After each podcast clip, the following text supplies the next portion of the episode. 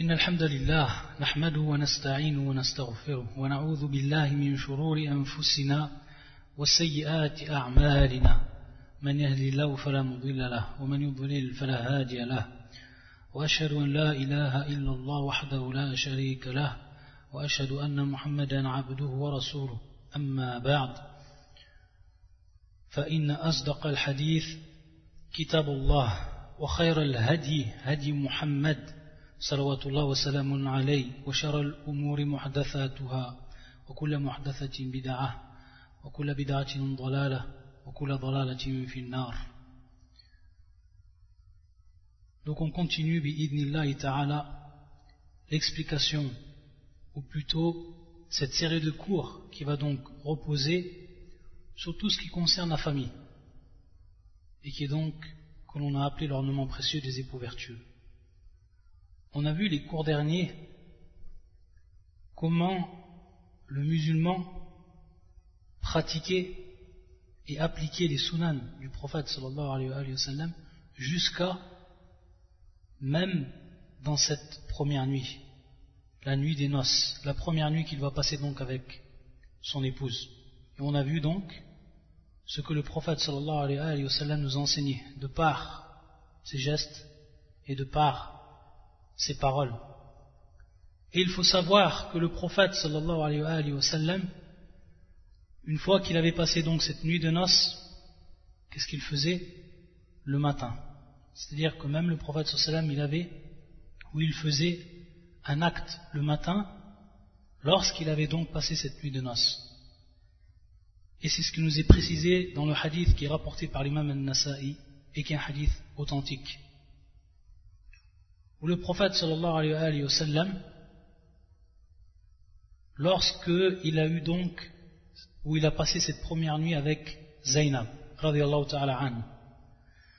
أولما رسول الله صلى الله عليه وسلم إذا بان بزينب فأشبع المسلمين خبزا ولحما Qu'est-ce qu'il a fait le prophète sallam le matin même Il a fait donc cette walima, ce repas, ce repas qu'on en a donc déjà expliqué et qui est le walima, le prophète sallam l'a pratiqué le matin le matin même, donc, de cette nuit, la nuit des noces.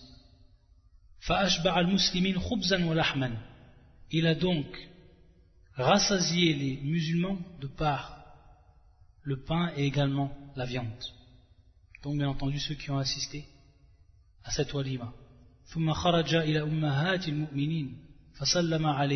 ensuite, il est sorti pour voir et aller auprès des mères des croyantes. Il leur donc passé le salam, et il leur a fait des invocations en leur faveur.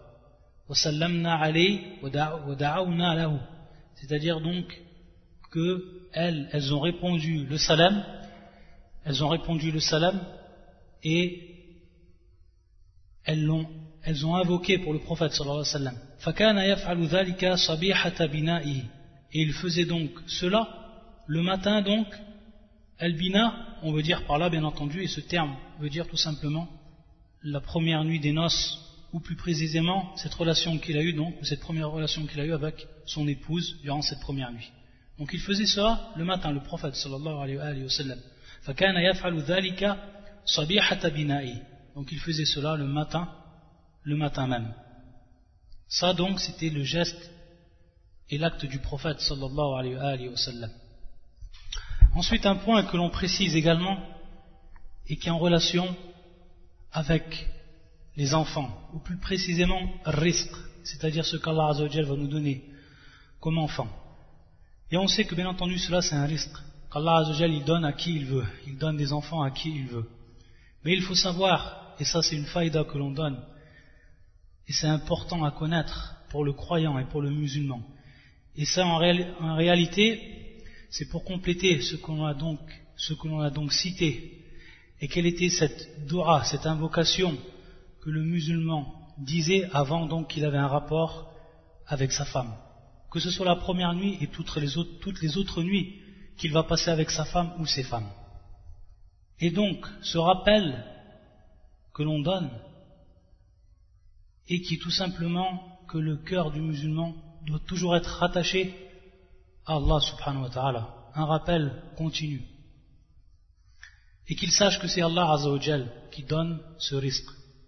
Et combien de gens, combien de musulmans s'impatientent devant l'absence de ce risque qui concerne bien entendu les enfants. Et un conseil qui est donné et que l'on va retrouver dans des versets du Coran et qui est demander à Allah Azzawajal le pardon Et que le fait de demander le pardon est de façon continuelle et donc d'être rattaché à Allah subhanahu wa ta'ala et d'être un musulman et un croyant sincère, ça va permettre et ça va être une des causes justement de la venue de cet enfant. Et c'est pour ça qu'Allah Azzawajal yaqul fi kitabi فقلت استغفروا ربكم إنه كان غفارا يرسل السماء عليكم مدرارا ويمددكم بأموال وبنين ويجعل لكم جنات ويجعل لكم أنهارا J'ai donc dit implorez le pardon de votre Seigneur, car il est grand pardonneur. Donc regardez. فقلت استغفروا ربكم إنه كان غفارا J'ai donc dit implorer le pardon de votre Seigneur, car il est grand pardonneur. pour qu'il vous envoie du ciel des pluies abondantes. Et bien entendu, de par ces pluies va ressortir un risque de la terre, les fruits, les légumes et tout ce qu'on qu a besoin.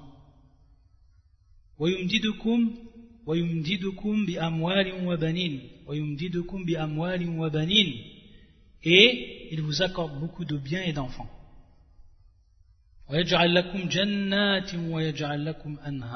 Et vous donne des jardins et vous donne des rivières.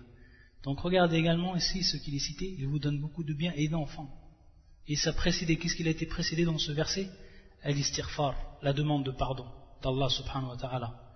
Et également, dans l'autre verset, ça ce verset, il se trouve fi surat Nuh, qui est le verset 10, 11 et 12. Et dans un autre verset également, يقول الله عز وجل ويا قوم استغفروا ربكم ثم توبوا إليه يرسل السماء عليكم مدرارا ويزيدكم قوة إلى قوتكم ويزيدكم قوة إلى قوتكم Ô mon peuple, implorez le pardon de votre Seigneur et repentez-vous à lui pour qu'il envoie sur vous du ciel des pluies abondantes et qu'il ajoute force à force et qu'il vous donne donc de la force qu'il vous donne donc de la force il vous donne donc ce risque qu'Allah a cité dans le verset précédent et également dans ce verset. Et on voit qu'à chaque fois, il est précédé, il à l'istighfar, c'est-à-dire la demande de pardon. Donc ça, c'est une chose qui est importante. C'est-à-dire que le croyant jamais ne désespère d'Allah Azzawajal, même s'il n'a pas eu un risque, et si ça se fait attendre. Et combien de gens ont entendu une longue période? Certaines personnes, 5 ans, certaines personnes 7 ans, certaines personnes même 10 ans. Au bout de 10 ans de mariage, le risque il est venu. Donc la personne, elle ne désespère pas. Elle s'en remet à Allah Azzawajal uniquement. Et elle ne tombe pas dans ce qui va l'écarter au contraire d'Allah, de par le shirk. Wallah al-musta'an. Comme on peut voir de beaucoup des gens qui rentrent dans le shirk lorsqu'ils demandent à un autre qu'Allah Azzawajal. Et qu'ils croient que cela n'est pas uniquement auprès d'Allah cette pourvoyance, que ce soit donc risque de façon générale ou que ça concerne les enfants. Ensuite donc, comme on l'a dit, et lorsqu'on a parlé donc de cette première nuit également, on a dit qu'on allait parler et détailler ce qui est en relation avec la relation entre l'homme et la femme. Et lorsqu'on dit bien entendu la relation, c'est celle qui est intime. Et que les lois de l'islam sont descendues pour prouver aux gens et pour leur montrer où était la bonne voie dans cela. Et parmi les versets qui sont descendus, on va citer deux versets. Et ces deux versets vont nous faire comprendre une base essentielle par rapport à cela, par rapport à ce domaine-là.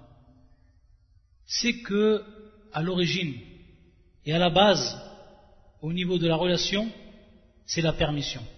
Sauf ce qui va venir comme preuve évidente du livre d'Allah Azzawajal ou de la sunna du prophète sallam et qui va mettre donc ou qui va nous rapporter de façon claire ce qui est interdit et ce qu'on ne peut pas faire durant donc cette relation. Et parmi les versets que l'on cite et l'un des plus connus Nisa'ukum harthul lakum fa'tu harthakum anna shi'tum. Surat al-Baqarah, qui est le verset 223. Nisa'ukum harthul lakum fa'tu harthakum anna shi'tum. Donc vos, femmes sont un champ. Sont un champ donc pour vous. Fa'tu harthakum anna shi'tum. Alors venez à votre champ comme vous le voulez comme vous le voulez. Ça, c'est le premier verset. On va revenir sur son explication et pourquoi elle est descendue. Le deuxième verset, également, qui va nous prouver la permission dans la relation de façon générale. C'est également un verset qui se trouve sur Surat al-Baqarah et qui est le verset 187. Wallah Azzawajal yaqul وحل لكم ليلة الصيام الرفث إلى نسائكم هن لباس لكم وأنتم لباس لهن وأنتم لباس لهن وحل لكم ليلة الصيام الرفث donc il vous a été permis durant la nuit du jeûne ce terme qui nous est donc rappelé et qui est le terme ar-rafath. Et comme l'ont cité beaucoup de savants, et parmi eux l'imam al-Baydawi, fi tafsiri, Ar-rafath kinayatun an al-jima' c'est une expression, on veut dire par cette expression al-jima' c'est-à-dire donc la relation. Donc il nous a été permis durant la nuit du jeûne ar-rafath, donc al-jima' donc l'acte et le rapport intime. On vous a permis durant donc la nuit du jeûne d'avoir des rapports avec vos femmes. Elles sont un vêtement pour vous et vous, et vous un vêtement pour elles. Donc ça c'est des versets qui nous prouvent de façon générale que la relation elle est permise et que cette relation, elle est permise de façon générale par rapport aux actes et autres. Et ce qui va donc venir dans le Coran ou la Sunna restreindre ce qui est permis en faisant passer par exemple un geste ou un acte de la permission à l'interdiction, c'est ce qu'on va voir à travers donc les versets et à travers également les hadiths. Et pour revenir donc à cela, on va reprendre ce verset du Coran qu'on a cité, lakum fa'tu harfakum anna. Et il faut savoir que ce hadith, ou un des hadiths qui nous prouve la descente, ou comment est descendu et pourquoi est descendu ce verset.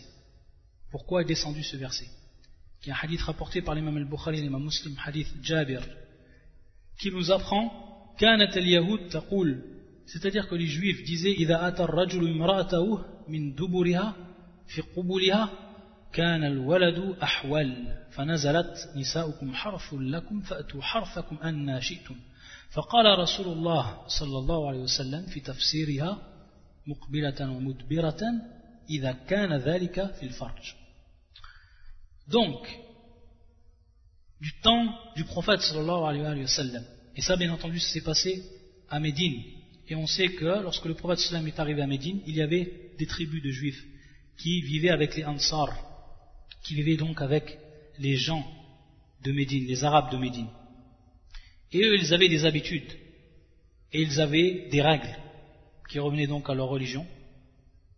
Et parmi ce que eux, ils avaient, qu'ils appliquaient comme règle, c'est que la personne n'avait pas le droit de venir derrière sa femme c'est-à-dire donc avoir un rapport de par la position arrière. Et on veut dire par cela, bien entendu, pour ce qui est du sexe de la femme.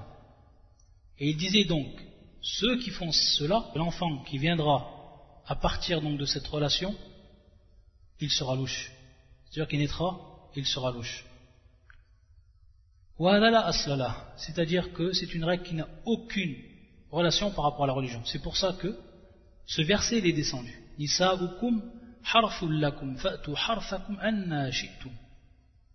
Et ensuite, le prophète il a dit donc à partir de ce tafsir qu'on vienne de par devant la femme ou de par derrière la femme. Si cela, bien entendu, est dans le sexe même de la femme. Taïb. Donc, de par cela, on va s'apercevoir qu'il est strictement interdit que l'homme vienne et a une relation par l'anus de la femme. Ça, c'est strictement interdit, on va le voir. est ce qu'on appelle ad-dubur. Ce qu'on appelle donc ad-dubur. Et qui est le deuxième orifice de la femme. Et ça, bien entendu, on va voir les hadiths. Et on va voir même la catégorie de ce péché. Wallah al-musta'an. Ensuite, également, pour avoir plus de renseignements par rapport à cela, il y a également une explication du Ibn Abbas qui se trouve auprès de l'imam Al-Hakim dans son film Mustadrak et également auprès de l'imam Abu Daoud fi Sunan et qui a également une autre voie ou plutôt une autre chaîne de transmission auprès de l'imam Al-Tabarani bisanadin Hassan donc une sanad chaîne de transmission qui est Hassan où il disait كان هذا الحي من الأنصار وهم أهل الوثن مع هذا الحي من اليهود وهم أهل, أهل الكتاب وكانوا يرون لهم فضلا عليهم في العلم فكانوا يقتدون بكثير من, من فعلهم c'est-à-dire donc qu'ils habitaient les Ansar dans un quartier et eux bien entendu ils adoraient les statues alors que les juifs ils habitaient avec eux dans un quartier ومع هذا الحي من اليهود وهم أهل الكتاب c'est-à-dire qu'ils faisaient partie bien sûr des gens du livre, c'est-à-dire qu'ils avaient un livre, un livre qui leur était descendu. Et ils voyaient bien entendu l'Ansar par rapport aux Juifs qu'ils avaient donc un mérite sur eux, par rapport à ce qui est de la science. Donc cela engendrait qu'ils les prenaient comme exemple et comme modèle dans beaucoup de leurs actes. Ça c'est ce qui se passait entre les Ansar qui suivaient donc les Juifs dans beaucoup de leurs actes. Tout simplement parce qu'on l'a expliqué, comme il est dit dans ce hadith, ils voyaient qu'ils avaient donc un fadl alayhim fil ilm. وكان من أمر أهل, أهل الكتاب أن لا يأتوا النساء إلا على حرف c'est-à-dire donc de ce qui faisait partie donc des règles des gens du livre ici bien entendu les Yahoud les Juifs qu'ils ne venaient pas ou qu'ils n'approchaient pas leurs femmes illa ala harfin qu'est-ce que veut dire ce terme al-harf c'est-à-dire à la jambin ala jambin, yani de par côté. Et cela, bien entendu, était, c'était la, la, position où la femme elle était la plus cachée.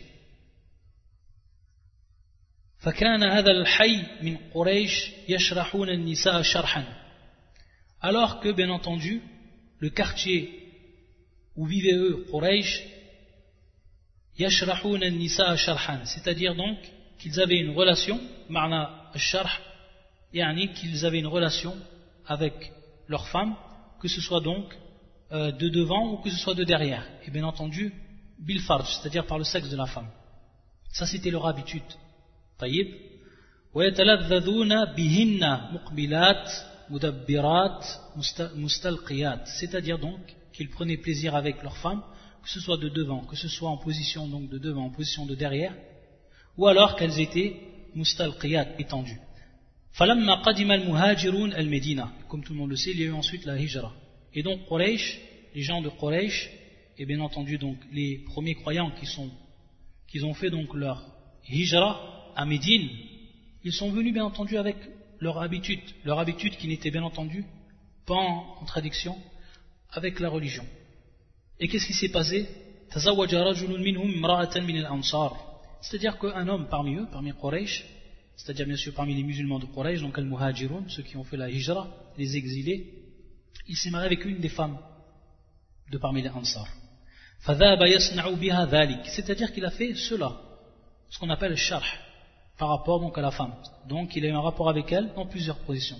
C'est-à-dire donc qu'elle a, qu'elle a réprimandé, qu'elle l'a réprimandé par rapport à cela, par rapport à cet acte.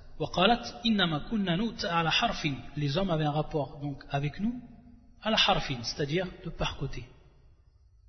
Fasnar wa illa hatta bari'a amruhuma. C'est-à-dire donc il lui dit, tu fais ça, ça, tu fais cela avec moi, ou alors tu t'écartes de moi. Hatta bari'a amruhuma, c'est-à-dire donc avuma, c'est-à-dire jusqu'à que cette affaire est devenue pesante et s'est répandue. Fabalagha dhalika Rasulullah sallallahu alayhi wa sallam. Et cela est même venu aux oreilles donc du prophète sallallahu alayhi wa. Il a entendu cela. فأنزل الله عز وجل نساؤكم حرف لكم فأتوا حرفكم أن شئتم أي مقبلات مدبرات مستلقيات يعني بذلك موضع الولد c'est-à-dire donc ce verset ensuite il est descendu Et il a autorisé de par ce verset, donc on comprend de par ce verset, d'avoir un rapport avec la femme de devant, de derrière, qu'elle soit étendue, etc. Et bien entendu, c'est-à-dire donc l'endroit où sort l'enfant. Et bien, bien entendu, qui est donc le sexe même de la femme. Et donc par là, c'est un, donc un verset qui va venir restreindre uniquement cet endroit-là, ou cet orifice. Et que l'autre orifice est strictement interdit. Et c'est ce qu'on va voir donc dans la sunna du prophète sallallahu alayhi wa sallam, où il y a des hadiths qui sont plus que clairs dans cela. Et parmi ces hadiths, ce hadith qui est rapporté par l'imam An-Nasai et qui est un hadith authentique, où le prophète sallam, où le prophète sallam donc a dit dans ce hadith, La yanzuru ila rajulin ya'ti fi duburiha. Regardez donc. Allah Azzawajal ne regardera pas, il ne regarde pas un homme qui approche sa femme de par son anus. Allah al-Musta'an. Et donc qui pratique cet acte-là. Et lorsqu'on voit ce, cette love, la Allah Azzawajal ne regarde pas, on va comprendre de par là al-kabira, c'est-à-dire un grand péché. Un grand péché. Et ce qui va venir appuyer l'importance de ce hadith, ce hadith qui est rapporté par l'imam Abu Daoud, Nasai, Tirmidhi et d'autres encore, qui est un hadith authentique, où le prophète sallallahu alayhi wa sallam Man ata ha'idan, amra'atan fi duburiha, aw kahinan fasaddaqah, فصدقه فصدقه بما يقول فقد كفر بما أنزل على محمد فقد كفر بما أنزل على محمد الله المستعان celui qui vient donc ou qui s'approche de sa femme alors qu'elle est en état ou qu'elle a les règles, qu'elle a ses monstrueux. Bien entendu, ici, ça va être la deuxième chose qui va être interdite durant la relation, que l'on va voir également dans d'autres, non seulement des versets, également d'autres hadiths. Ou alors qu'il a approché sa femme de par son anus, et donc qui a pratiqué cet acte-là, ou alors un devin, ceux qui lisent donc l'avenir, qui prétendent lire l'avenir, et qu'il l'a bien entendu rendu vrai ce qu'il a dit, qu'il a cru en ce qu'il a dit, kafara bima ala Muhammad. Il a donc, donc le terme ici, le verbe employé, kafara bima ala Muhammad, c'est-à-dire donc qu'il a mécru en ce qui est descendu sur le prophète sur Muhammad, ala Muhammad, c'est-à-dire donc le prophète sallallahu alayhi wa sallam, faqad kafar bima unzila ala Muhammad. Donc il a fait ici, de manière claire, un acte de coufre, c'est-à-dire donc un acte de mécréance. Allah Donc on voit l'importance de cela. L'importance non seulement ici de celui qui vient ou qui fait cette pratique-là, et également celui qui approche de sa femme, donc il y a un rapport, ce qu'on dit approcher bien sûr c'est un rapport, manata, sa femme lorsqu'elle est en état de monstruer. Jusqu'à que Ibn Omar, radiallahu ta'ala anhuma, Ibn Omar, Abdullah ibn Omar, dans un hadith qui est rapporté par l'imam al-Nasai et d'autres, bisanadin sahih, avec une chaîne de transmission authentique, où une personne est venue le voir, et qui est Saïd ibn Yassar, et qui a dit à Ibn Omar, Inna nashtari al-jawari, donc on, on achetait les femmes esclaves. فنمحض لهن قال وما التحميض c'est-à-dire donc on achetait les femmes esclaves, servantes, et donc ce terme, qu'est-ce qu'il veut dire Et c'est ce qu'il va poser comme question, Ibn Omar.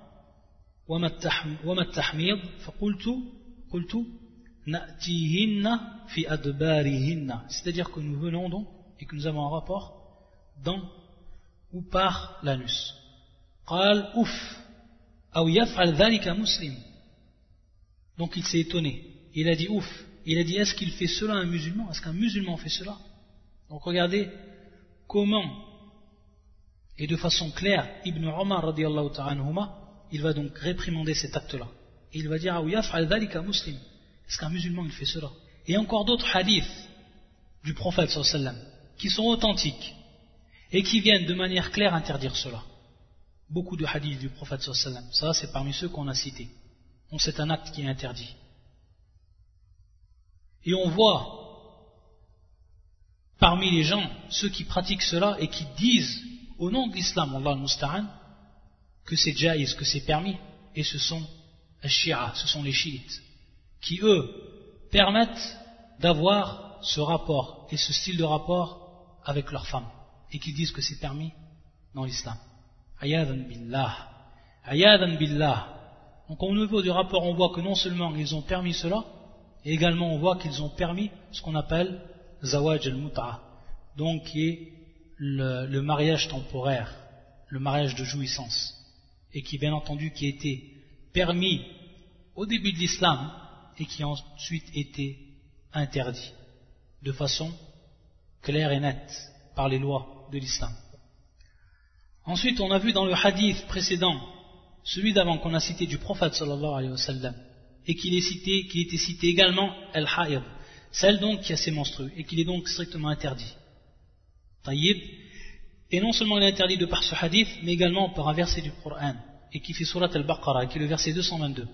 والله عز وجل يقول ويسألونك عن المحيض قل هو أذى فاعتزلوا النساء في المحيض ولا تقربوهن حتى يطهرن فإذا تطهرن فأتوهن من حيث أمركم الله إن الله يحب التوابين ويحب المتطهرين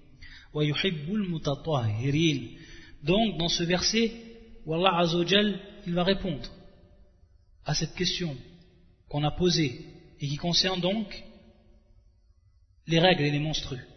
Donc, il te demande donc il te demande à propos des femmes pendant les menstrues. El-Mahir. Donc dit, il t'interroge sur la, menstruation des femmes donc lorsque la femme, elle a ses menstrues. Dil, c'est un mal. Ulwa adha. Ulwa adha. Donc el adha, bien entendu, c'est un mal. Tata'adha bihi el mar'a. C'est-à-dire que la femme, donc, ça lui cause des préjudices. C'est pour ça que c'était cité comme cela. Adha. Ulwa adha fa'tazilu nisa'a fil mahir. Donc c'est un mal. Éloignez-vous donc des femmes pendant les menstrues.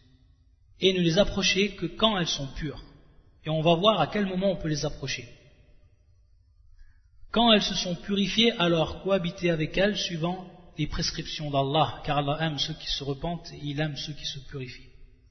Ça, c'est le verset du Coran qui est plus que clair. Et également ici, il va y avoir une mukhalafa, c'est-à-dire donc que les gens de l'islam, de par ce verset et en l'appliquant, ils vont donc tout simplement contredire les gens du livre, d'un côté les juifs, ceux qui, durant l'état de la femme, c'est-à-dire lorsqu'elle a ses menstrues, ils la délaissaient complètement, ils ne mangeaient même pas avec elle. Donc un irtizal tam wa kamil. Alors que beaucoup des gens parmi les chrétiens avaient des relations avec leurs femmes même dans cet état-là. Et ceux qui les ont suivis. Donc on voit que l'islam est venu sur le juste milieu par rapport à cela. Et comme on le verra, elle a permis à l'homme qu'il a un rapport avec sa femme. Et lorsqu'on dit un rapport ici, c'est tout ce qui est en relation avec le rapport intime, sauf bien entendu l'acte sexuel en lui-même. C'est pour ça que le prophète sallallahu alayhi wa sallam, Kana Rasulullah sallallahu alayhi wa sallam, dans le hadith qui est rapporté auprès de l'imam Abu Daoud et d'autres encore, qui est un hadith authentique, Kana Rasulullah sallallahu alayhi wa sallam, إذا أراد من الحائض شيئا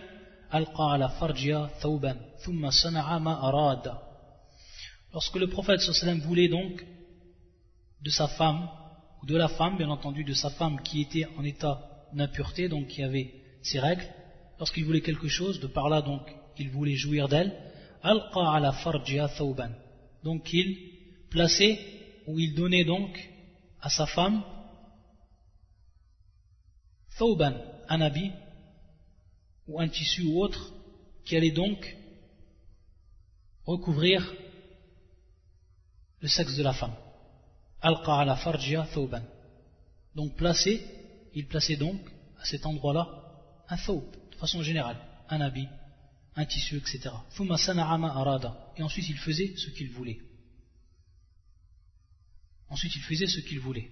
Donc voilà ce qui était la sunna du prophète sallallahu et ce qui est permis ce qui est permis. Et bien entendu, également, dans un autre hadith, qui est lui aussi authentique, qui est la parole du prophète sallallahu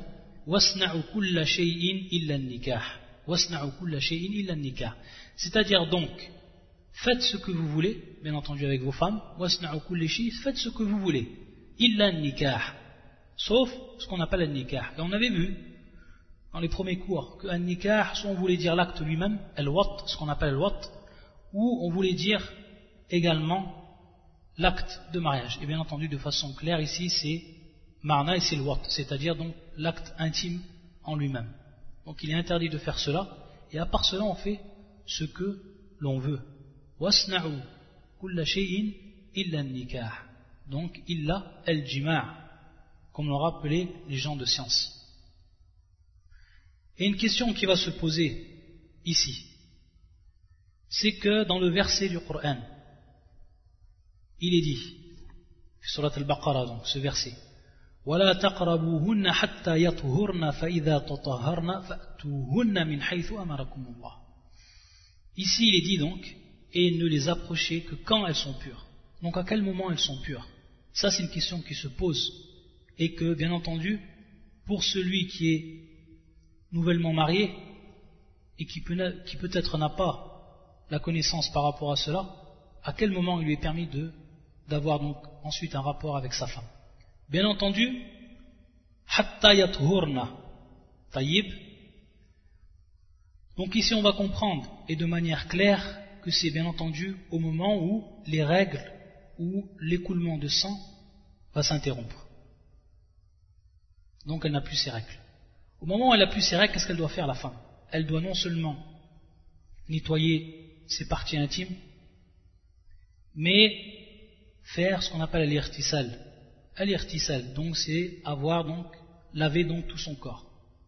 Laver donc tout son corps, ce qu'on appelle donc l'irtisal.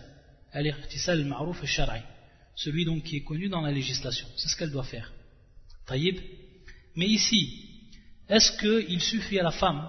Ça, bien entendu, c'est pour qu'elle puisse ensuite avoir ou faire des actes qui sont en relation avec l'adoration et qui lui étaient interdits auparavant, comme bien entendu la prière et comme bien entendu également un psaume, c'est-à-dire le jeûne. À partir du moment où elle s'est purifiée, de par cette alertisal, et si je dis ça c'est important, de par cette alertisal, donc, at-tour, c'est-à-dire donc cette purification, elle peut ensuite faire des actes d'adoration. Pour ce qui est du el donc pour ce qui est de l'acte sexuel, à quel moment elle le fait? faut savoir que la plupart des savants, la plupart des savants, jusqu'à que Ibn Kathir a dit, وقد اتفق العلماء على أن المرأة إذا انقطع حيضها لا تحل حتى تغتسل بالماء. C'est-à-dire donc, il dit Ibn Kathir que les savants sont tous d'accord et on verra, lorsqu'il dit tous d'accord, il y a, bien entendu ici, des exceptions. Donc ils sont tous d'accord pour dire donc que la femme, lorsque ses règles s'interrompent, qu'elle n'est pas permise donc à l'homme jusqu'à qu'elle se lave, c'était donc le lavage connu et complet, bilma, avec l'eau. Avec l'eau. Taïb, et bien entendu, tayammum, dans le cas où il n'y a pas l'eau. Taïb. Donc ici on comprend que la plupart des savants, la plupart des savants ont dit qu'elle doit faire donc al Tant qu'elle n'a pas fait donc al l'homme ne peut pas avoir une relation avec sa femme. Ça c'est l'avis de la plupart des savants. Et d'autres savants, ils sont très très peu, même parmi certains des salafs, comme va nous le préciser certains savants, comme Shiral al-Albani et d'autres, et qui ont en fait l'avis de Ibn Hazm qui est l'avis de Ibn Hazm al-Zahiri, et qui voit, lui, et ceux qui ont été de son avis, que la femme, si elle fait une de ces trois choses, il est permis à l'homme qu'elle ait un rapport, ou qu'il ait un rapport avec elle. Qu'il soit rasl dam, c'est-à-dire donc laver, bien entendu, ses parties intimes du sang. Ou alors, el wudu, ou bien l'ablution, donc la simple ablution ou alors à l'irtisal, ou alors bien entendu ce qu'on a dit l'irtisal, le lavage complet du corps. Si elle fait une de ces trois choses, alors elle est rentrée dans le verset ici, fa'idha c'est-à-dire donc at-tatahhur. Elle est rentrée donc dans ce verset, de par cela. Et donc il va voir lui l'imam Ibn Hazm et ceux qui l'ont suivi parmi, les contemporains l'imam Al-Albani, al ils vont voir que si la personne ou la femme fait une, un de ces trois, choses, pourquoi cela? Parce qu'auprès d'eux, ça rentre dans le terme at-tatahhur, ça rentre dans ce terme. Que l'on dise ras qu'on le dise al-wudu, qu'on dise irtisal, ça rentre dans ce terme-là, donc qui est la purification, l'acte de purification. Donc si la femme elle fait une de ces trois choses, même si elle n'a pas fait l'irtisal, taïb, il est permis à l'homme d'avoir une relation. Mais pour revenir donc ici à l'explication de ce verset, parce qu'on va voir qu'ils vont se baser à ce verset, sachant qu'il n'y a pas une preuve au niveau de la sunna qui vient parler de al-irtisal, sauf dans un hadith qui est rapporté par, qui est rapporté par Ibn Abbas et qui est un hadith non authentique. Et qui est le suivant. Donc bien entendu celui qui vient ou qui approche sa femme et qui a donc une relation dam. Et bien entendu ici par là dam. Dam el haïd lorsque sa femme donc elle est dinar. Alors donc qu'il fasse une aumône d'une valeur d'un dinar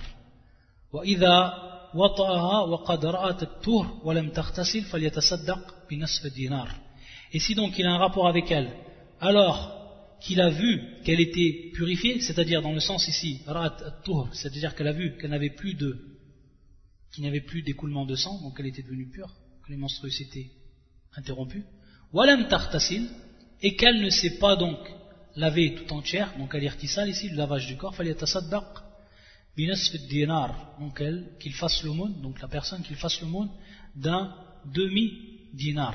Mais c'est un hadith, c'est le seul hadith qui va venir en fait nous apporter ici une faïda qui est l'irtisal. Donc, on va comprendre à partir de là qu'il nous est pas permis d'avoir l'acte avec la femme, sauf après qu'elle a fait l'irtisal. Mais ce hadith, et bien entendu, ça a été une preuve claire, il n'est pas authentique, comme l'ont rappelé beaucoup de savants. Il y a un, raoui qui se trouve à l'intérieur de la chaîne qui s'appelle Abdul Karim ibn Abi al-Mukharaq, Abu Umayya, Mujma' al-Da'fi, c'est-à-dire que la plupart, ou tous, tous les savants l'ont rendu non fiable.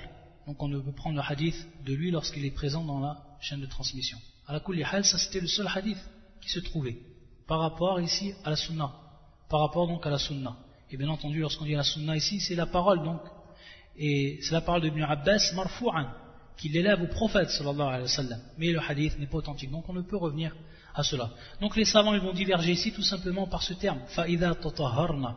Est-ce que c'est uniquement ici à l'irtisal ou est-ce que également c'est ce qui va rentrer dans l'acceptation du terme at-tatahur, qui est donc soit l'odo, soit ras ou soit l'irtisal.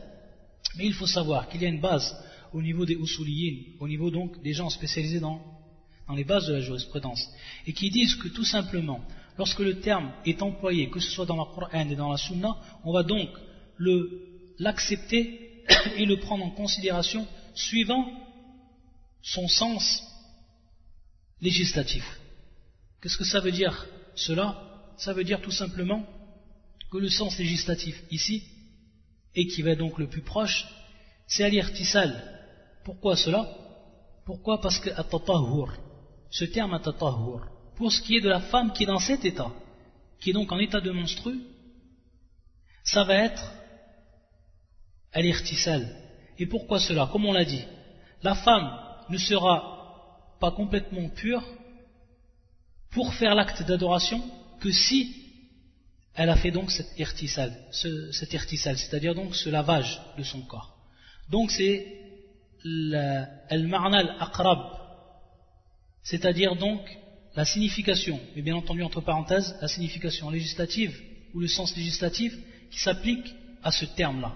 C'est ce qui est le plus proche. Donc c'est dans ce sens que la plupart des savants ont compris ce verset. C'est dans ce sens donc qu'ils ont compris ce verset. Et qui donc engendre que la femme doit se laver complètement pour que l'homme il ait un rapport avec elle. Donc la femme à partir de là, lorsqu'elle a eu l'interruption de ses règles, elle se lavera complètement. Et à partir donc du lavage, il lui sera permis, ou elle deviendra permise à son homme. elle devient permise à son homme dans le sens où il peut avoir l'acte sexuel, même l'acte intime avec elle. Et qu'avant cela, il n'a pas le droit, avant al-irtisal. Wallahu ta'ala. Et donc on a vu dans le hadith qu'on a cité auparavant, c'est la personne qui fait un acte et qui est cet acte-là qu'il vienne auprès de sa femme alors qu'elle est dans cet état-là. Bien entendu, ou shahawat, c'est-à-dire donc la passion et le désir a pris le dessus sur lui. Et qu'il a fait cet acte, Wallah al-Musta'an. Il l'a fait par désir, par passion. Et non parce qu'il a vu que cela était illicite. Celui qui voit que cela est illicite, il sort de l'islam. Pourquoi cela? Comme l'ont rappelé beaucoup de savants, c'est que cela est connu dans les législations de, manière claire. C'est-à-dire que personne ne peut ne pas savoir cette règle-là. Donc ici, c'est bien ici un qaid, une restriction. C'est-à-dire que la personne, bien entendu, elle fait cela, mais elle fait cet acte-là par passion, par désir, et non parce qu'elle le voit ici. Si la personne fait cela, alors yantabiq alayhi hadith, hadith au Nabi sallallahu alayhi wa sallam, et qui est un hadith authentique, rapporté par Ashab al-Sunan, et également l'imam al-Tabarani, film Mu'jam al-Kabir, et qui est un hadith authentique, où le prophète sallallahu alayhi wa sallam nous a informé que celui donc qui fait cet acte-là, yatasaddaq bi dinar ou nasf dinar, c'est-à-dire que celui qui fait cet acte-là, il devra donc faire l'aumône ensuite. Donc ici, à titre de kafara, à titre donc d'expiation, il devra faire l'aumône d'un dinar ou d'un demi-dinar. Donc après, on fait le calcul par rapport, bien entendu, à ce que, correspond un dinar dans notre monnaie. Et bien entendu ici, lorsque le prophète sallallahu il a dit bi dinar ou nasf dinar, c'est ici un khiyar. C'est-à-dire c'est un choix qui est donné soit par un dinar complet ou la moitié d'un dinar. Et comme l'ont rappelé beaucoup de savants, ils disent tout simplement qu'il est voulu par là, on a donné le choix, ou le prophète a donné le choix par rapport à la personne suivant son état. La personne qui est pauvre, alors elle donnera un dinar. La personne qui est Vouyassar, c'est-à-dire une personne qui, a des largesses, qui est riche, qui a les moyens, elle donnera un dinar complet. Et même si cela a été rapporté, c'est-à-dire cela a été rapporté dans certaines versions de ce hadith-là, mais qui sont des versions non authentiques. À la kullihal, ça c'est un ijtihad, et c'est ce qui a été vu par beaucoup de savants. Et une dernière chose que l'on va citer par rapport au cours, bien entendu il y a encore d'autres choses que l'on va voir, et qui sont en relation donc avec donc l'acte sexuel, parmi ce qui est permis et ce qui n'est pas permis. Mais avant cela, et on aurait pu le dire en début de cours, par rapport au mariage, est-ce qu'il est préférable de se marier avec une femme qui va être vierge ou une femme qui ne va pas être vierge? Ça, c'est une question qu'on peut se poser. Et la réponse, elle est venue du prophète sallallahu alayhi wa sallam dans un hadith qui nous est rapporté par Jabir radiallahu ta'ala anhu et qui est le suivant. قال جابر قال جابر رضي الله تعالى عنه كنا مع النبي صلى الله عليه وآله وسلم في غزوة فلما رجعنا وكنا قريبا من المدينة قلت يا رسول الله إني حديث عهد بعرس قال أتزوجت Donc Jabir il nous dit qu'ils étaient donc en état de razwa, qu'ils étaient donc partis pour un combat et qu'ils étaient donc revenus. Donc ils étaient à ce moment-là en train de revenir au retour de cette razwa. donc on est arrivé près de Médine et Jabir va informer le prophète sallam d'une chose qui lui est arrivée qu'il a fait le mariage avec une femme Il a dit donc, il a informé le prophète, Ya Rasulallah, inni hadith wa ahdin bi Donc il lui a dit, de par cette expression, qu'il venait juste de se marier avec une femme. Donc, qu'il était nouvellement marié avec une femme. Qal. Donc, est-ce que tu t'es marié pour? Donc, il lui demande le prophète sallallahu alayhi na'am. Et à ce moment-là, il va lui poser la question, le prophète sallallahu directement. Et il va lui dire, abikrun ou thayyib? est-ce qu'elle est donc vierge ou non vierge donc bikr ou thayyib ici ce sont deux opposés al-bikr bien entendu c'est celle qui est vierge Ult bel thayyib donc il va lui répondre Jabir qui s'est marié avec une femme qui n'est pas vierge. قال فهلا بكرا تلاعبها فهلا بكرا تلاعبها donc il va le prophète sallam lui faire une réflexion et va lui faire comprendre à travers cette parole qu'il aurait été préférable pour lui qu'il se marie avec une femme qui soit vierge. Tula Ibouha. Il va expliquer pourquoi le prophète sallam, il va lui dire Tula Ibouha. Wal muda'aba ou al mula'aba. Muda'abatu zawjah ou mula'abatu zawjah, c'est quelque chose que l'on pourrait traduire par câlin, que l'on pourrait traduire par caresse, par baiser, etc. Et qui va en fait rentrer fil muqaddima, dans les préliminaires. Tula'ibwa. Et dans une autre version, le prophète sallam a dit Halla bikran tula'ibuk wa tula'ibwa. Donc tu t'amuses avec elle, elle s'amuse avec toi et tu t'amuses avec elle. Si on pourrait le traduire également par l'amusement, de façon générale, pour traduire donc ce terme. On va revenir à l'explication de ce hadith qui nous a été donné, qui nous a été donné par Ibn al-Qayyim, Ibn al-Qayyim al-Jawzi, qui va nous prouver à partir de deux aspects pourquoi le prophète sallam il a préféré cela pour Jabir? Mais bien entendu ici dans son cas là Jabir, comme il nous a expliqué dans une autre version qui est également authentique, il va expliquer pourquoi il a fait ça. Jabir, et que ce n'était pas en fait euh, qu'il y avait un intérêt derrière cela. Et le prophète sallam, lorsqu'il va lui citer cet intérêt, il va, comme dans la version, Fada Ali, c'est-à-dire que Jabir va nous informer qu'il lui a fait une invocation. Et dans une autre riwayat qui est également rapportée, Asabta, c'est-à-dire qu'il va lui dire tu as fait la bonne chose. C'est lorsqu'il va lui informer et il va lui dire Ya Rasulallah, Inna Abdullah mata wa taraka sab'a banat. C'est-à-dire que son père son père, il est mort à Jabir. Il a délaissé derrière lui sept jeunes filles ou neuf jeunes filles, donc sous sa responsabilité.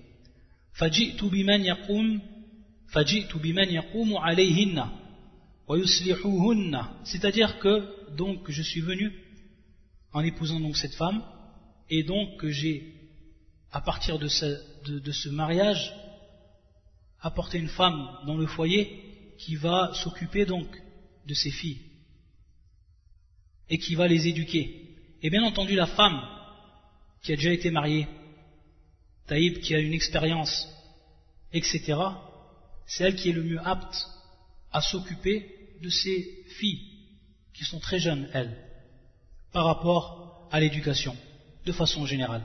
C'est dans ce sens qu'il s'est marié donc avec cette femme, Jabir. Et on voit que le prophète sallam ensuite fadar Ali, c'est-à-dire qu'il va lui faire des invocations. Dar il lui a fait des invocations le prophète sallam, dans le sens où il a fait une bonne chose par rapport à cet acte-là. Mais à la base, on voit donc à la base, avant que le prophète sallam n'ait connaissance de l'intérêt pour lequel Jabir s'est marié avec cette femme, il va lui dire, il va donc lui faire comprendre. Et va nous expliquer Ibn al-Qayyim une chose qui est importante. Une chose qui est très importante, mais simplement en résumant de ce qu'il a dit Ibn al-Qayyim, et qui est également la parole de beaucoup de shurrah, de ceux qui ont expliqué ce hadith, que ce soit Sahib euh, Aoun al-Ma'boud et d'autres encore. Ils vont tout simplement faire apparaître ici cet aspect qui est important. C'est lorsque l'homme va se marier avec une femme qui est vierge, et qu'il va être donc le premier à avoir un rapport intime avec elle, et qui va donc être celui qui va dissiper sa virginité, donc il sera le premier homme, qu'elle va goûter, elle. Taïb, qu'est-ce que cela va faire naître en elle? Ça va faire naître en elle et ça va faire fleurir en elle un amour, et qui est sincère, et venant du cœur. Et cela donc va être par la suite beaucoup plus approprié pour assurer la continuité de la vie conjugale. Yani, akmal Et c'est vrai et réel, c'est lorsque la femme, elle n'a jamais connu d'homme, et qu'elle va se marier donc pour la première fois avec celui qui s'est présenté à elle, et qu'elle aura la, première relation avec cet homme-là, elle va s'accrocher à lui. Elle va s'accrocher à lui. Ce, ce rapport-là, donc ce premier rapport, ça va faire naître en elle ce qu'on a cité, un amour. Et elle va s'accrocher beaucoup plus à cette personne-là. Pourquoi? Parce qu'elle n'a connu personne auparavant. Personne d'autre, elle n'a connu auparavant que cet homme-là. Et ça, c'est très important. C'est un sentiment qui est, qui est naturel chez la femme. Ça va permettre donc, et assurer une meilleure continuité dans la vie conjugale dans le futur. Donc ça c'est la, la première chose qu'il a citée, Ibn al-Qayyim. Et il a même fait allusion également à un hadith, ou plutôt à un verset du Coran, et qui est le verset suivant, et qui parle bien entendu des femmes du paradis, et qui va bien entendu ici être une grande qualité, et qui est le verset suivant, Wallah Azzawajal yaqul, Lam qablahum. C'est-à-dire qu'il n'y aura pas eu, que ce soit d'hommes ou que ce soit de djinn, il n'y aura eu personne parmi ces catégories de créatures qui les auront effleurées. Avant donc, avant eux, avant donc les croyants, donc par rapport à leurs femmes dans le paradis.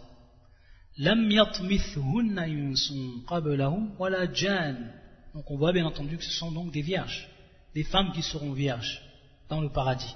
Et il est même cité, comme a fait hadith الذي رواه الحديث الذي رواه الإمام الطبراني في المعجم il nous l'a rappelé Ibn, il nous l'a rappelé Ibn al-Qayyim rahmatullah alayh que même les femmes du paradis lorsque la personne elle aura, elle aura donc un rapport avec elle taïb automatiquement après ce rapport elle redeviendra comme elle avait été la première fois c'est-à-dire vierge donc ça va nous ici nous donner le deuxième aspect de l'intérêt qui est donné à la femme qui est vierge et qui est tout simplement le désir en lui-même, ou plutôt ce qu'on pourrait dire le délice en lui-même, c'est-à-dire le délice même que l'on a lors du premier rapport avec une femme qui est vierge. Pour preuve donc, non seulement ce hadith, ou avant cela le verset, également pour preuve ce hadith qui nous informe comment seront notre rapport avec les femmes du paradis, et qu'elles reviendront toujours vierges. Donc ici, en ce sens-là, le désir sera encore plus fort il sera plus pur. Taïb. Donc ça, c'est le deuxième aspect qu'a rapporté Ibn al-Qayyim. Et également, il a rapporté, comme fil Sahih al-Bukhari, une parole de Aïcha, qu'elle disait au prophète sallallahu alayhi wa sallam, et qui dans ce sens prouvait le favoritisme qu'avait eu le prophète pour Aïcha, dans le sens où il est la seule épouse qu'il a eue et qui était vierge. C'est pour ça qu'il était celle qu'il aimait le mieux, le prophète sallallahu alayhi wa parmi ses femmes. Lorsqu'on lui demandait quelle est la personne que tu aimes le mieux, il a dit Aïcha. C'est pour ça qu'est-ce qu'elle disait à Aïcha? Elle disait au prophète sallallahu alayhi wa sallam